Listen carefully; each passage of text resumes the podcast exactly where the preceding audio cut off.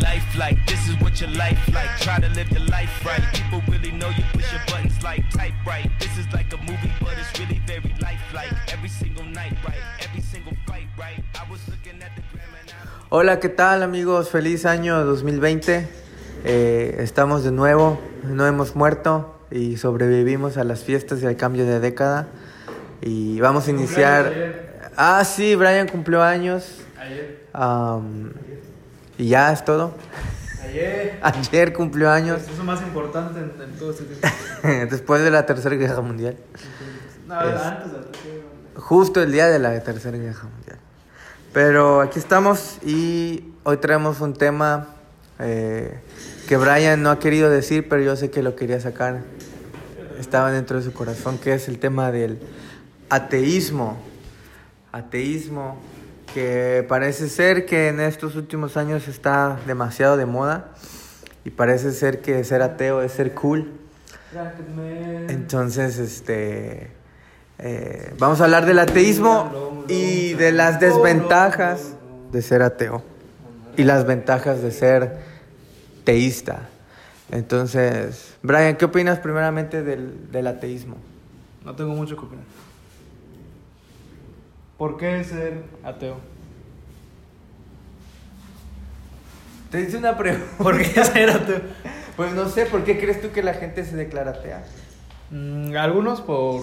No sé. Siento que la mayoría, la mayor parte de mi generación es. Están movidos por los íconos de la ciencia, como Stephen Hawking, Friedrich Nietzsche. mm, todos ellos. Pero no son como ellos. Pero, ok, hay grandes mentes que se autodeclararon como ateos, pero hay muchas más mentes brillantes que se declararon como creyentes. Claro. Entonces, ¿por qué la gente es atea? Supongo, bueno, yo, te- yo he escuchado mucho eh, que fundamentan con si existe Dios porque hay dolor y porque hay maldad y cosas así. Creo que es una de las principales formas, principales causas por la que la gente decide no creer en Dios. Decide no creer en Dios. Ok. Y de ahí, no sé, tal vez soberbia, orgullo intelectual. Miedo. Miedo ta- también. Yo creo que miedo.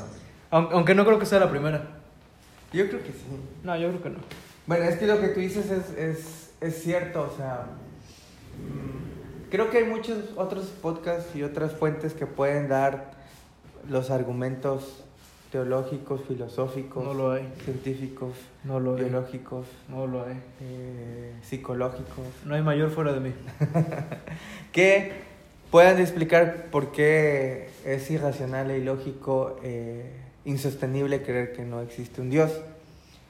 Pero creo que como tú dices, eh, creo que la mayoría de los casos, por lo menos el 99%, no es un tema intelectual, como tú, tú- como tú dijiste, o sea, es que la gente mm, decide darle la espalda a la creencia en un Dios.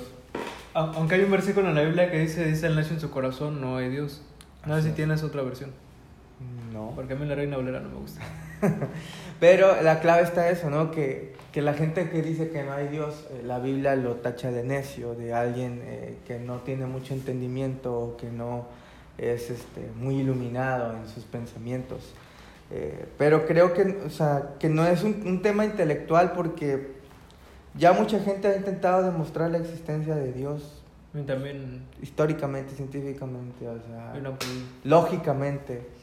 Y este y creo que como tú dices es una decisión personal. Científicamente es imposible. Bueno, de hecho es verdad porque vaya y, y esa es el- la falsa creencia, ¿no? Que si algo no se puede explicar científicamente, entonces Eso. puedes desacreditarlo, pero la ciencia tiene límites, ¿no? La ciencia no explica el todo del universo. Aunque nos quieran matar por, por decir esta blasfemia científica, en realidad la ciencia tiene sus limitaciones. Tú como médico sabemos que sabes que no puedes salvar a todos los seres humanos. Claro que puedo. Hay limitantes, entonces, pero el punto es ese. Es como, tal vez sea un cliché y sea una película muy mala, la de Dios no está muerto.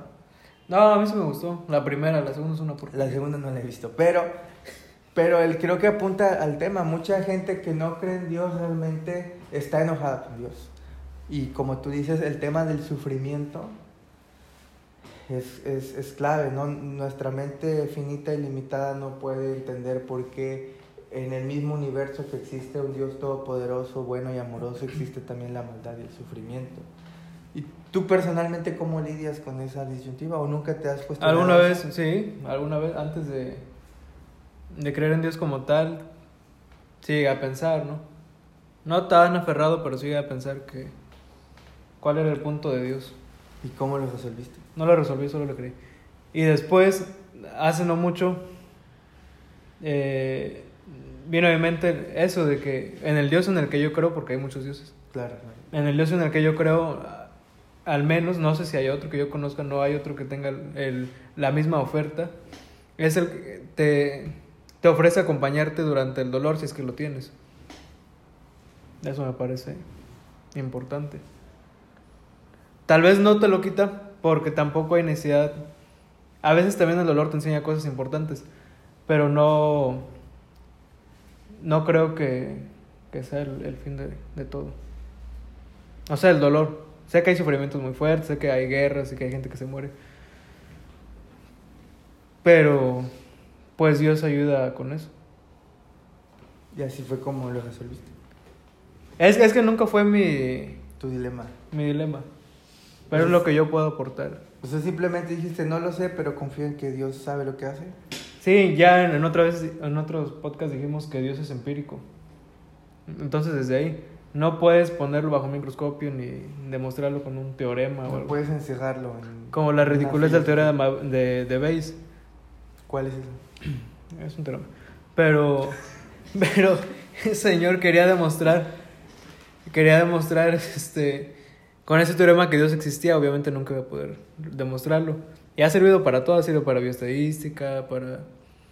Bueno, para estadística en, en, en general, pero no sirvió para demostrar a, a Dios que era su objetivo.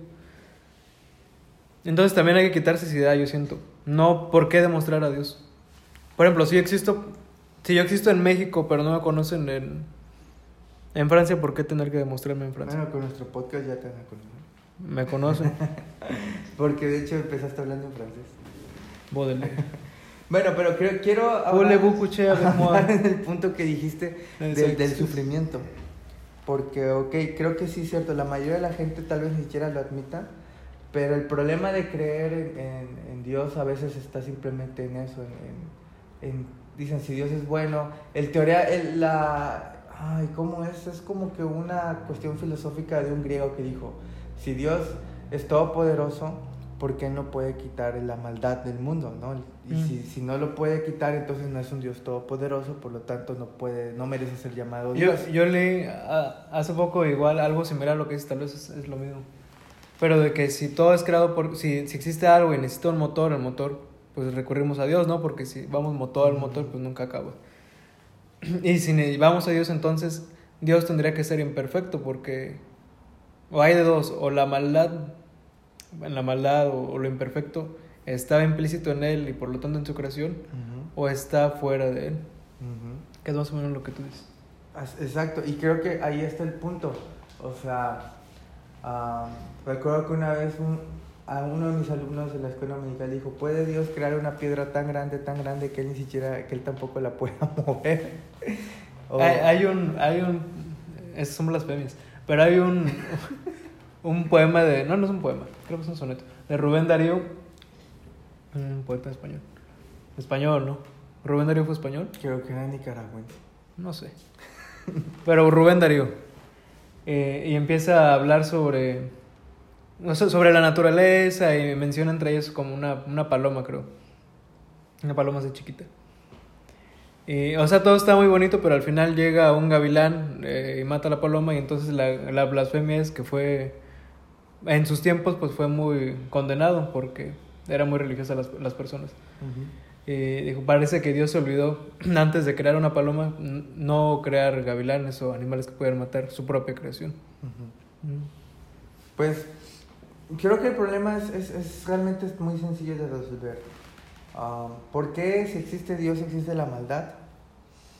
Creo que la maldad como alguien, es como alguien dijo que la oscuridad y el frío no existen, sino que solo son la ausencia de una propiedad, defecto, energía, materia, no sé. O sea, si no hay luz, hay oscuridad, pero la oscuridad como tal no existe. O sea, no puedes emitir oscuridad o producir oscuridad como si lo haces con la luz, ¿no? Y el frío, pues sabemos que solamente es cuando las partículas o moléculas no se mueven, porque el movimiento genera calor. Entonces no, realmente frío como tal no existe, sino lo único que haces es alentar el movimiento de las partículas para que la temperatura que producen se reduzca. Y creo que el tema con Dios y la maldad es lo mismo, o sea, como tú dices, la maldad no es inherente a Dios, no viene de Dios, no es intrínseca a Dios, es simplemente con la ausencia de Dios, ¿no? Analizando el cielo y el infierno, eh, pues él no es que así literal a veces pensamos que Dios crea un lugar bueno y crea un lugar malo, sino que el infierno es únicamente la ausencia de Dios. Y, y, y si Dios no está, y Dios es belleza, Dios es salud, paz, amor, gozo, este, placer, etcétera, pues obviamente un lugar donde no esté Dios, donde su presencia esté restringida absolutamente, es sufrimiento, es muerte, es oscuridad, es caos. Y que de una manera que, que podamos entender, pues la Biblia describe como un, un lago de fuego, que Mm. aunque no tengamos una mente tan profunda, podemos entender que es un lugar feo. Pero creo que tiene que ver precisamente con eso, con Aunque que... dudo que sea un lago de fuego literal. Yo siento que es que, no sé si sea literal, pero No, creo no que literal. tiene que ver con, eh, yo siento que el lago, Representa el, el sufrimiento. eh, sí, porque recuerda que los judíos le tienen miedo al agua por ser gente del desierto y gente de tierra. Y de hecho en la Biblia, eh, cuando se habla del agua, casi siempre es como que algo a que temerle. A lo mejor para esa civilización el decirles un lago de fuego era, ok, un lago de por sí ya es muy espantoso, da miedo porque te puedes ahogar y no sabemos nadar. Y hay tormentas como las que Jesús calmó y eso. Y si le añades fuego es doblemente espantoso. No lo sé. Pero yo creo que tiene que ver también con el- la sensación de ahogamiento o la sensación de algo en lo que te sumerges y estás de manera completa, ¿no? Eh, Digo, no sé, es- esperemos nunca de- debemos saber cómo era el agua de fuego, ¿no? Pero creo que tiene que ver precisamente todo eso con que donde Dios no está, la maldad existe. Pero la pregunta es, si Dios está en todos lados, quiere decir que, o sea, ¿cómo explicamos eso? Y yo creo que la clave tiene que ver con eh, la historia de- del Génesis, cuando Dios, Dios creó todo perfecto, ¿no? Todo, no había maldad, no había muerte, enfermedad, guerras, etc. Pero nos enfrentamos a uno de los temas más importantes y sagrados en la historia del universo. Le da al ser humano algo que no les había dado, algo tal vez demasiado valioso, que fue la libre voluntad o el libre albedrío. Y les dio la oportunidad, les dio todo, les dio un cuerpo, les dio vida, les dio comida, les dio todo lo que necesitaban, les dio compañía mutua, etc. Y él los puso y los, y los, los dejó decidir. Les dijo, pueden elegir a esco- a escogerme a mí, obedecerme a mí, dejar que yo les diga cómo vivir su vida o tomar sus propias decisiones y darme la espalda a mí. Ah, que realmente ese era el dilema detrás de la, del mandamiento simple de no comas de tal árbol. Pero creo que Dios lo hizo porque esa es la única manera en que en el universo podría existir lo que conocemos como amor. Porque el amar implica tener la facultad de decidir. Si no, entonces no es amor y es como alguien lo simplifica, ¿no? Es como si Dios hubiera creado robots, de que, ok, los voy a poner a Adán y Eva en el huerto del Edén y no hay ninguna manera de que ellos puedan pecar, y, dar, y darme la espalda, por lo tanto le está restringiendo su libertad. Entonces la verdadera libertad, eh, para que haya amor tiene que haber libertad y para que haya libertad tiene que haber eh, poder de decisión, libre albedrío. Y eso debe implicar que tienen la, el ser humano tiene la opción de rechazar a Dios y de no amarlo de vuelta. Y cuando eso pasa, la Biblia y la historia de la humanidad nos enseña que cada vez que el ser humano se aparta de Dios, le pasan cosas feas y cosas malas. Pero no es porque Dios lo quisiera, ¿no? De que por qué... O porque sea un castigo. Ajá, exacto, no es un castigo, o sea, Dios ha marcado como que las leyes del universo. Es como si dijeras, ay, ¿por qué iba caminando por la azotea y pisé, o sea, me salí, o sea, me aventé y me caí y me maté? Dios me castigó. Tú no pensarías que eso tiene sentido. Simplemente hay una ley de gravedad que si tú la ignoras, pues te va a ir mal. Creo que es lo mismo con las leyes de Dios. Él dijo, el pecado trae maldad, obedecer mis mandamientos te va bien, tú decides qué haces. No es que yo te castigue, es que son leyes ya que están establecidas y que tienen lógica en este universo donde el ser humano puede decidir amar a Dios o seguirlo y obedecerlo o rechazarlo y afrontar las consecuencias. Que ni siquiera es que Dios lo haya decidido, es que pues si Dios es la fuente de todo lo bueno que hay, si rechazas a Dios pues tienes que conocer todo lo malo, lo que no es Dios. Y ya, ese es, así se resuelve, creo yo, es, ese dilema. O sea... Ya me convertiste. ¿Mm? Ya me convertiste. Uh, ese es un milagro convertir ahora ya. Estaba esperando que a lo mejor hasta la tercera temporada te convirtieras, pero... No, pero ¿tú qué opinas? ¿Tiene sentido? Tiene sentido. Tocaste un punto bueno, que es el, el punto de las leyes. O sea, a ver, dice, no, es que si, si esto tiene un orden, ¿por qué, ¿por qué Dios permite esto? ¿Por qué Dios permite el otro? Y también nuestra generación es fan de las leyes científicas. O sea, nuestra generación, unos 100 años, 150 años atrás, empezó esto de las leyes científicas, a tomar eh, la explicación de algo, científicamente, como un todo. Perdón, como algo absoluto. que debe ser así. Como un dogma. Como un dogma.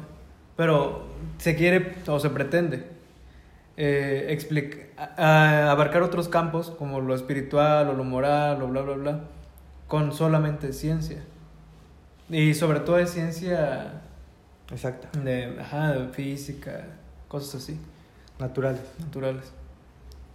No tiene que ver mucho una... Bueno, sí tiene que ver, pero una no explica otra y tampoco es una ley. He leído a Stephen Hawking y era una persona obviamente muy inteligente, como 30 veces tuyo. Pero sí cayó en ese dilema. Al principio, hasta donde yo sé, era agnóstico, o probablemente hasta ateísta. Después se volvió agnóstico y era como y al final de sus de su de sus días, de su vida, pues decidió decir no existe Dios. O sea, como una mente tan brillante no tiene ¿cuál es la palabra? No tiene una no tuvo una determinación en respecto respecto a eso desde antes. ¿Por qué? Y por qué, o sea, todo lo quería explicar que porque existe una ley como la gravedad, el universo es y se creará a sí mismo. Ah, sí, dijo eso, pero... ¿Qué sentido tiene eso? Pues es que yo creo que... ¿Qué sentido tiene eso? Pues no tiene ningún Ley de la gravedad. O sea, existe la gravedad y bueno, el que exista, ¿en qué explica? Y no estoy hablando por, o sea, solo por hablar. O sea, estoy no, medianamente gente más inteligente que tú yo ha dicho que eso es un disparate. Es un disparate. O sea, o sea, Stephen Hawking lo respetamos porque le hicieron una película y todo. Y yo personalmente los miro y me cae muy bien. Pero eso, o sea, es humano, o sea, todos nos podemos equivocar. Y yo creo que tiene que ver precisamente con... Pero, o sea, no estoy hablando, estoy poniéndolo como ejemplo, pero estoy diciendo esa tendencia. A, las leyes, las leyes, leyes, leyes, leyes. Y porque existe esto, es el otro. Y por causa de esto... Ajá. Pero yo siempre he pensado que si, pudiera, si logramos reducir a Dios a nuestro entendimiento, a nuestras leyes, yo no creería en ese Dios. ¿Qué tipo de Dios sería que yo, como ser humano y creación de Él, lo puedo entender al 100%? La Biblia dice algo muy importante. Y aquí creo que es la, el punto fuerte de esto. Dios creó al hombre a su imagen y semejanza. Y el hombre en todo el tiempo ha querido crear un, un Dios a la imagen y semejanza de nosotros. Ahora, verdad, ahora la alternativa. Eso es cierto. Bueno, ya conozco esto, ya, ya explico un poco. Lo verdad ha sido muy ingenuo y ha sido muy torpe. Lo sabemos por la historia. Sí. Querían Estamos explicar, a punto de iniciar otra guerra, por Dios. Querían, querían explicar fenómenos eh, meteorológicos, fenómenos físicos. Ni siquiera entendían su propio cuerpo, cómo iban a entender. Las cosechas. Las cosechas. Los eclipses. Y se entiende, yo tampoco lo hubiera podido hacer, no estaba a nuestro alcance. Cuánta humildad. Determinado tiempo. Es, es la humildad que no he escuchado y como en, desde que me conocen. Pero ahora se me fue la... Que la humanidad es torpe. La humanidad es torpe, lo sabemos. Mm. Leyes Stephen Hawking. Leyes Regresa. Volvemos después de esta pausa. Continúa, continúa. va a volver. Ok, no, el punto es que yo creo que toda esa gente, por eso te digo, no es un tema intelectual, sino toda la gente más inteligente que tú y yo llegaría a esa conclusión. Creo que es un tema espiritual y personal. Creo que tiene que ver con que es muy simple. Algo me regula. Si aceptamos que Dios no existe, entonces por ende no existe el infierno, el cielo, no hay un juicio eh, después de la vida, no hay un cielo más allá, no hay una resurrección donde todos volveremos a vivir. Sí.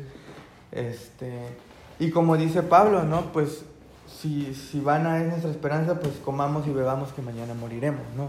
Solamente, si Dios no existe, tenemos que entregarnos a un frenesí de placer y consumo totalmente hedonista porque ea, todos ea. tenemos el presente. Como dijo Julieta Venegas. Bueno, el presente es lo único que es lo único que tengo. Es Pero lamentablemente. Julieta Venegas está mal. Ay, qué buena porque- canción, la voy a escuchar. Porque ya. la eternidad existe y Dios ex- porque Dios existe. Si Dios existe, existe la eternidad, existe el cielo, existe el infierno. Pero estás de acuerdo que el acordeón en, en la canción es muy Es bueno. muy bueno. Pero eso quiere decir, y yo creo que ese es el punto medular, como lo que tú dijiste, que eso nos relega a los seres humanos a una posición subordinada e inferior a un ser mm, mayor a nosotros y eso nos duele en nuestro orgullo y no queremos que nadie nos controle, que nadie nos diga qué hacer, que nadie nos diga que estamos mal, que tenemos que cambiar, que tenemos que ser mejores y somos demasiado orgullosos para eso y decidimos inventarnos cualquier cosa para rehuir de esa realidad de que estamos somos hu- humanos, somos imperfectos, somos torpes, necesitamos que alguien nos ayude. Ah, ya me acordé. A eso iba, a eso iba. Te digo, por mucho tiempo no podemos explicar muchas cosas y ahora que podemos explicar, sé que no es el todo, todos sabemos que no es el todo, Claro. pero que estamos cerca de saber todo lo concerniente a nuestro, al menos nuestro planeta Ok. y nuestra galaxia. Ajá. Entonces, eh, la tendencia ahora es, ¿sabes qué? No hay Dios. Porque el ateísmo no siempre, no siempre tuvo el auge que tiene, que tiene Sí, ahora. así es. Sí, sí existe desde tiempos muy antiguos. Pero pues la Biblia lo llamaba, la gente de esa época lo llamaba necios, o sea, es un estúpido. Sí, era mal visto por Era la mal sociedad. visto. Y ahora es muy aceptado. Hasta es mal visto ser creyente, en cierto Y hay un, hay un libro que lo recomendó Bill Gates, lo recomendó Barack Obama, de un... Es un historiador israelí, eh, se llama Yuval Noah Harari. Él escribió un libro, bueno, escribió varios, pero uno de ellos es Homo Deus. Ah, yo quiero leer ese. Yo- ajá, igual. De monos a dioses, ¿no? Algo así. Es que tiene dos, eh, uno es Homo Deus y el otro es Homo... ¿Mm? De animales a dioses, de animales a Ok. dioses. Que habla sobre la evolución ¿no? y, y el progreso humano en, en- en todos los, Y hace sus predicciones. los campos, ¿no? Y entonces menciona algo importante, Homo Deus. El, el- la tendencia ahora o el, el- futuro va encaminado a ser nuestros propios dioses. Ajá. Es precisamente lo que tú nos estabas, lo que estabas diciendo, lo que estabas comentando. ¿Por qué tener ahora eh, la creencia en un Dios si puedo ser autosuficiente y puedo desarrollar mi propio mundo como yo quiero y con la onda de relativismo que, que también está... Yo decido que es verdad. No, yo yo decido decido que que es bueno. Yo decido que es felicidad. ¿Por qué? Porque no hay Dios. Exacto. Y es la misma mentira del diablo. O sea, cuando dijo, ah, con que Dios dijo que esto, esto, mira, tú puedes tomar tu propia decisión y tú, ¿qué dijo? Seréis semejantes a Dios. Que ese es, o sea, lo que tú dices conecta precisamente con ese pensamiento, que el ser humano toda su vida ha buscado, e inventado cosas para decir, yo, yo puedo ser Dios, no necesito a alguien que me diga qué hacer. Y ese es el grave problema. Entonces, este, yo creo que esa, es la clave, la verdad, aunque les duela a, los, a nuestros amigos ateos que amamos y respetamos. Es, yo creo que si escarbamos al fondo, vamos a llegar a ese punto. Porque repito, si no hay un Dios, no tengo por qué sentirme mal de mi vida, no tengo por qué hacer algún cambio. O sea, si vamos al fondo, pues mm, la moral, la verdad, la belleza y todo eso no existen como parámetros objetivos en un universo creado y determinado por el azar y el caos. Entonces, no tiene sentido. Y, y lo que tú dices es verdad. De hecho, creo que él, o no sé, si no fue él, ¿Quién? este, el- el- este autor que dices, leí que hay Igual. una doctrina, creencia, no creo cuál es el título, pero dicen que ahora es, es algo así como que dice que antes era precisamente Dios, después el ser humano, pero después era la información y los datos. Mm. Y que vamos a adorar a la información, a los datos, como las antiguas civilizaciones adoraban a sus dioses. Que llegaremos a un punto en el que con las supercomputadoras y la inteligencia, inteligencia artificial ah, mediremos absolutamente todo lo que pasa en el universo y podremos tomar las decisiones óptimas y correctas porque será como un, mega algoritmo que nos dicte lo que hay que hacer y todo saldrá bien y todos seremos felices y viviremos para siempre. Por lo tanto, adoraremos la propia inteligencia artificial que crearemos que nos dictará cómo vivir el universo. Creo que él, él tiene mucho el tema de la ¿Es inteligencia él? artificial. Probablemente es él. Pero, eh, ya lo, creo que ya lo dijimos en otro podcast, ¿no? Cuando Billy Graham habló en un TED Talk que dijo, la tecnología y la ciencia, claro que ayudan, pero no van a, No escucho van a resolver el principal problema de la humanidad, que es la maldad en el corazón.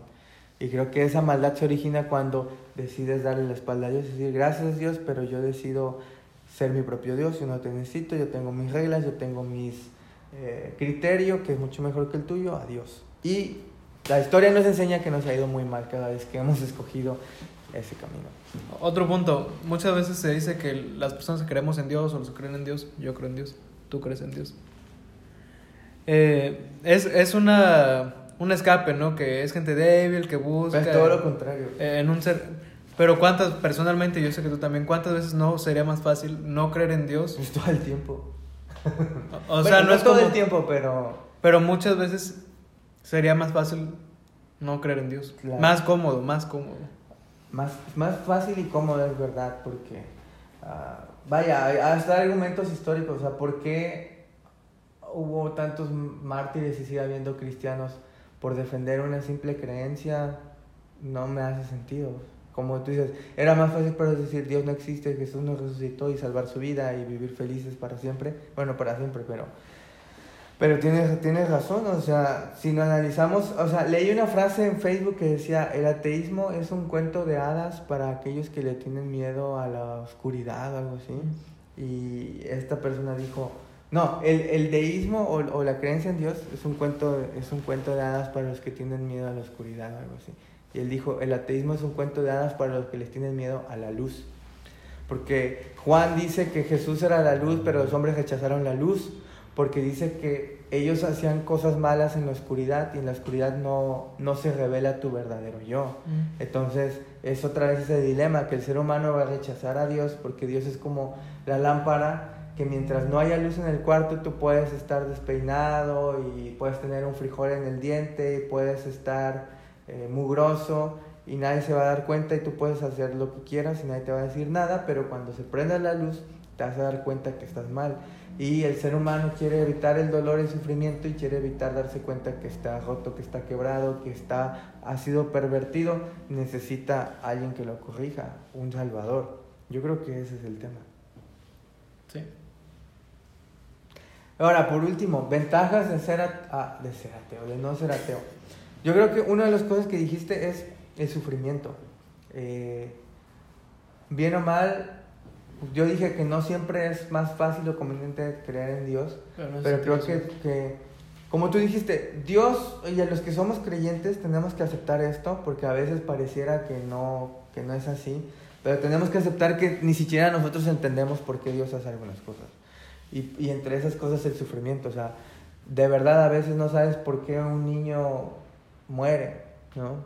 Al nacer, por qué hay incendios en Australia que matan a los canguros, o sea, ¿por qué? O sea, si hay, digamos, un, ah, un- una base lógica, digo, No pues simplemente porque el hombre pecó y eh, trajo maldición a este mundo y esa es la respuesta. Sí. Pero esa respuesta no nos sirve, no nos satisface y no nos llena, porque Ni tenemos cambia nada. un sentido de justicia, un sentido de que las cosas no deberían ser así. Y eso es más a nuestro favor porque de dónde tenemos esa esperanza o esa conciencia de que las cosas no deben ser así. De dónde tenemos, si es Lewis dijo, yo veía que el mundo estaba mal y que no estaba bien, pero y, dije, eso es mi argumento principal porque él era ateo, de que Dios no existe, ¿cómo puede existir Dios en un mundo tan caótico y tan, tan malvado, tan despiadado? Pero después me pregunté, ¿y de dónde rayos tengo esa noción de que, de que existe otra realidad o puede existir una realidad alterna? Dice, no puedo saber si una línea está chueca si no tengo en mi mente la- el concepto de una línea recta, con el cual comparar todas las líneas y ver si están chuecas o rectas. Por lo tanto, hay algo intrínseco en mí que me dice que las cosas tienen que ser mejores que como son ahora. Por lo tanto, hay una esperanza en una eternidad, en un cielo, en una tierra nueva, en un Dios que puede restaurar todo a su orden eh, original, donde todo es perfecto. Entonces, Dios muchas veces no nos va a explicar, por una, porque tal vez nuestra mente no está preparada para entender todos esos misterios, pero lo que tú dijiste es muy cierto. Y ese es el gran consuelo y la gran ventaja que tenemos los clientes. Dios le puede dar sentido al dolor y nos acompaña en el dolor. Y seamos realistas, cuando enfrentamos el dolor no queremos explicaciones, queremos compasión y queremos ayuda. O sea, ¿de qué sirve que una alguien que acaba de perder a un padre que acaba de perder a su hijo vengas y le des una explicación médica de por qué eh, se murió, ¿no? O sea, ese conocimiento no le, no le ayuda en nada, pero que le des un abrazo y, y estés ahí en el funeral y hagas algún acto de servicio por él, no, le, no explica el dolor, pero estás, lo acompañas y como seres humanos es realmente lo que necesitamos. No necesitamos entender, necesitamos sentirnos amados y sentir esa compasión, esa gracia, esa misericordia. Y eso Dios siempre nos lo da. Entonces, este, y, y, como, y como tú dijiste también, Dios le puede dar un sentido, un, un porqué. Y los que creemos en Dios nos hemos dado cuenta que conforme pasa el tiempo, entendemos que ese proceso difícil y doloroso trajo un beneficio a nuestra vida o a la de los demás. Y aunque tal vez seguimos sin entender el por qué Dios permitió eso, entendemos, como dicen, el, el para qué o el propósito. Que, que Dios, a pesar de algo malo, algo traumante, algo doloroso, al final nos trajo crecimiento, madurez, eh, un mayor entendimiento de las cosas, sabiduría, etcétera. Y aunque seguimos sin entender el porqué de todo, le, le, tenemos, le, le agarramos un sentido y podemos agarrar ese dolor y convertirlo en una experiencia positiva para nuestras vidas. Y esa es la gran ventaja de tener... Algo cierto es que el dolor sí te enseña muchas cosas y te hace crecer como persona. Hay una frase muy... ¿Qué es un refrán? Es un refrán, no sé si es un refrán. Ujú. Lo que no te, mas- lo que no te mata te hace más fuerte. Y es cierto. Solo que tú decides si enfrentar eso o no enfrentarlo.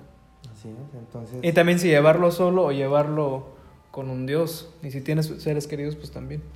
Personas que te quieren. Y es que además si no crees en Dios, ¿de dónde, cómo puedes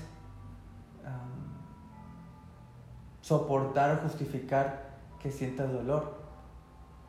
Si en un, en un universo sin Dios, donde todo fue, como dice Stephen Hawking, por la gravedad, no tiene sentido que nos quejemos del dolor porque solo somos... Porque la gravedad no es alguien. Exacto, solo somos átomos que por azar tenemos conciencia de quiénes somos, pero no, no tenemos un valor como tal. A- fíjate lo ridículo. Somos como piedras. Si nosotros personas, entes morales, eh, organismos, poner nuestra, nuestra fe, nuestra confianza, nuestro todo en leyes explicadas y descubiertas por nosotros mismos, Es además ¿Qué soberbiamente nivel de- ridículo. qué- qué nivel Ridículamente soberbio. de estupidez.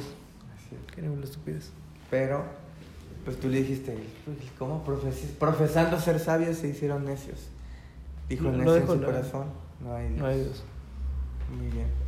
Pues este... A- aparte, la, depende también en qué Dios creas. Pero por Claro, lo menos en el claro. que nosotros creemos, en, en, en, en Jehová y en Jesús como su Hijo, es Tiene el Espíritu Santo. Y el Espíritu Santo, obvio. Pero es el, el único que te. Una, o la, creo que la única religión que te encara como tal a tomar una decisión. Sí, es la única... Porque que- religiones sí ha habido. Nuestra religión, pues, tiene sus presentes en el judaísmo. Pero incluso para los judíos, Judío cristiano. después de, de, de todos los usos de Cristo, fueron encarados. Si existió Cristo, y si, si vino al mundo, y si murió, y si esto, y si el otro, tienes que tomar una decisión. En realidad sí fue algo revolucionario, algo nuevo. O sea, ninguna religión te hacía tomar una decisión. ¿Es todo o es nada? Sí, hay- Porque mucha gente probablemente se engaña, tal vez uno en algún momento se engañó. Yo, tú, yo no. Tal vez. Dije tal vez. Yo jamás. No sé, ni sé ni qué Yo he sido de extremos, o creo en Dios o no creo en Dios. Pero siempre he creído en Dios. A veces he estado enojado con Dios. Pero no quiere decir que no creo en Dios. Por lo menos sabes con quién estás. Entonces, por último, ¿qué ventajas ha tenido en tu vida el, el ser creyente? ¿En qué te ha ayudado? ¿De qué te ha salvado? Me ha ayudado en ver mis, mis errores y, y mejorar como persona. Porque si, si nos vamos por esta corriente en relativismo, de yo vivo mi vida como yo quiero, como a mí me place, muchas veces te vas, eh, vas haciendo tus errores cada vez más, los acentúas más. Y con Dios no, porque es una, como tú dices, una luz. Es una luz que evidencia tus, tus errores, tus faltas, tus defectos. Y tienes que encararlos, porque también requiere de coraje eso. Decir, esto está mal en mí, esto debo cambiarlo. No solo porque no le agrada a Dios, tú, tú siempre dices una frase que es muy importante, Dios no le tiene miedo al pecado. O sea, el, el- el afán de Dios no es el, el pecado como tal. Lo es porque nos hace daño, pero el afán de Dios es estar en comunión con nosotros. Y mientras uno esté en comunión con alguien, todo, todo marcha bien. Y si es con Dios, pues es lógico, son obvios los resultados, ¿no? Pero esa es una de las, de las ventajas que ha tenido como crecer como persona. Muy bien, porque ahí dice, si necesitas un Dios que te haga, este, que te recuerde cómo debes ser mejor persona, entonces realmente dice, no lo estás haciendo por ti mismo, ¿no? Da a entender que el ser humano puede ser bueno por sí mismo. Pero la historia nos ha enseñado que no, que el ser humano por sí mismo siempre es egoísta. Y eso nos lleva a una, a una frase de, de Jesús, de ama a tu prójimo como a ti mismo, implica amor propio. Entonces, en un mundo donde cada quien ama a su manera y se ama a su manera, Bueno, entre pero comillas, antes de eso dijo, ama a Dios. ama a Dios. Amar a Dios y después amar a tu Ama a prójimo. tu Son las prójimo. dos cosas. Entonces, eso es lo que te digo. O sea, reflejas tus defectos, pero ¿quién es tu referente? Es Dios. Porque Dios es la persona que me, que me dice que esto no, esto afecta mi relación con Dios. Por lo tanto, no debo hacerlo. Así es. Que de hecho ese, ah, como cristianos ese debería ser nuestro nivel de madurez, o sea, porque no voy a pecar para que Dios no me castigue, sino voy a no voy a pecar porque primero a mí me conviene, porque bien o mal a Dios no le afecta. O sea, sí le duele su corazón, pero Él sigue siendo Dios, los ángeles le siguen sirviendo, no pierde ni un ápice de su poder si nosotros pecamos. Realmente los únicos que se hacen daño somos nosotros. Pero, este, pues sí, yo creo que eso... dime una, una ventaja tuya. Pues aparte de lo que tú dices, que mi crecimiento personal se lo debo totalmente a él y a su palabra, porque si no fuera por él realmente no sé qué estaría haciendo de mi vida. Probablemente como todos, ¿no? O sea, buscando sacar el máximo placer de. Pero creo que, que como seres humanos, si somos sinceros, necesitamos un sentido a las cosas. O sea, el saber que algo, que hay algo más allá y que hay una lógica o un sentido detrás de lo que los filósofos di- dicen algo teleológico, ¿no? Que la historia tiene un sentido, tiene un principio y tiene un fin, lo mismo que el universo. Y también el, el nihilismo que dice que nada. Sí, que la nada. o sea, tampoco, o sea, el ser humano no, realmente no nos creemos eso, no nos satisface eso. Todos necesitamos, Podemos pretender creerlo. sí, Pero en el, en el diario vivir es En el fondo casi no funciona. imposible, por no decir imposible, de llevarlo. es como la canción de Muse, Thoughts of a Dying Atheist, pensamientos de un ateísta moribundo, ateo moribundo. Y solamente la canción habla de que es alguien, un ateo que está a punto de morir, pero que siente mucho miedo, pero no sabe por qué. Y se me hace una canción muy honesta y muy sincera, además que es muy buen ritmo.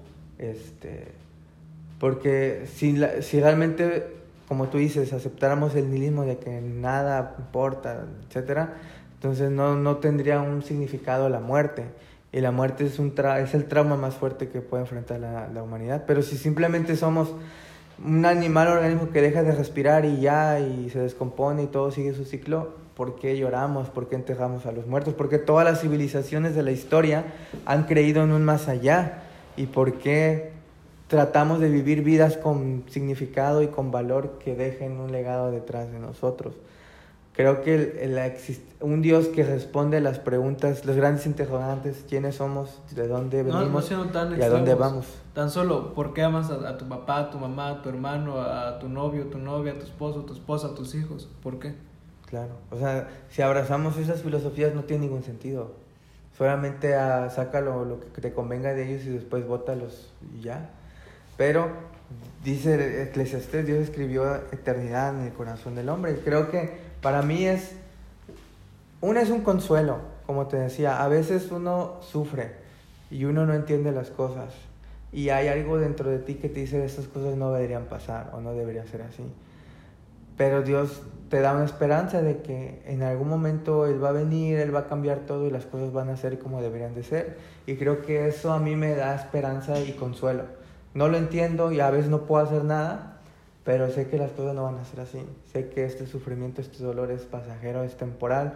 Sé que toda la maldad que, que, percibo y en el mundo no, no va a ser así. O sea, sí va a llegar un punto de clímax y de quiebra en donde todo será caos y destrucción, pero no acaba ahí, como dicen, ¿no? que el universo se va, se va a apagar y todos se van a morir, sino que Dios va a intervenir para resolver todo lo que nosotros hicimos mal. Y entonces será un mundo que todos en nuestro interior anhelamos, donde los niños no mueran, donde la gente no se enferme, donde no haya muerte, donde no haya destrucción, donde no haya envidia ni egoísmo ni nada de eso. Y eso me da una esperanza. Y te digo, no, no me explica todo, pero me ayuda a saber que, que hay algo más y me anima a esforzarme y a vivir para verlo y para decir, bueno, después de todo valió la pena. Después de todo eh, el cristianismo, como tú dices, que es una disciplina espiritual de negarse a sí mismo, que a veces uno, uno como cristiano a veces se cansa, a veces dice, pues es que ya he sido mucho, ¿por qué no hago esto o lo otro? Pero viene a mi mente eso y digo, pues vale la pena, vale la pena eh, sufrir, entre comillas, porque como dijo Pablo, ningún placer se comparará a la eternidad con Dios y ningún sufrimiento se comparará con el sufrimiento de una eternidad sin Dios. Por lo tanto, cualquier sufrimiento aquí es muy pequeño en comparación al gozo que nos espera al, creer eh, y seguir a Dios. Entonces, eso me, el saber que hay un fin, que hay un, que la historia no acaba aquí, que hay un final feliz, que aunque digamos que no, nos queremos finales felices, me motiva y me ayuda a seguir adelante. Qué buena conclusión.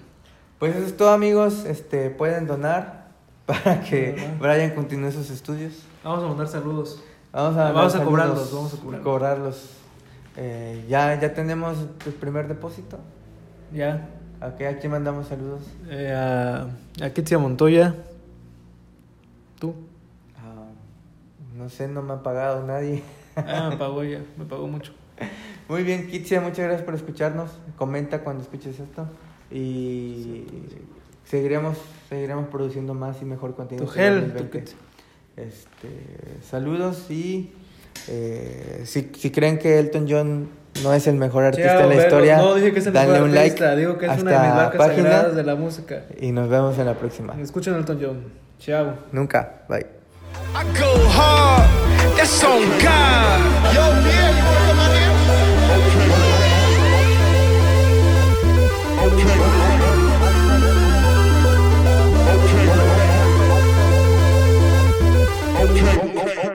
okay. okay. okay.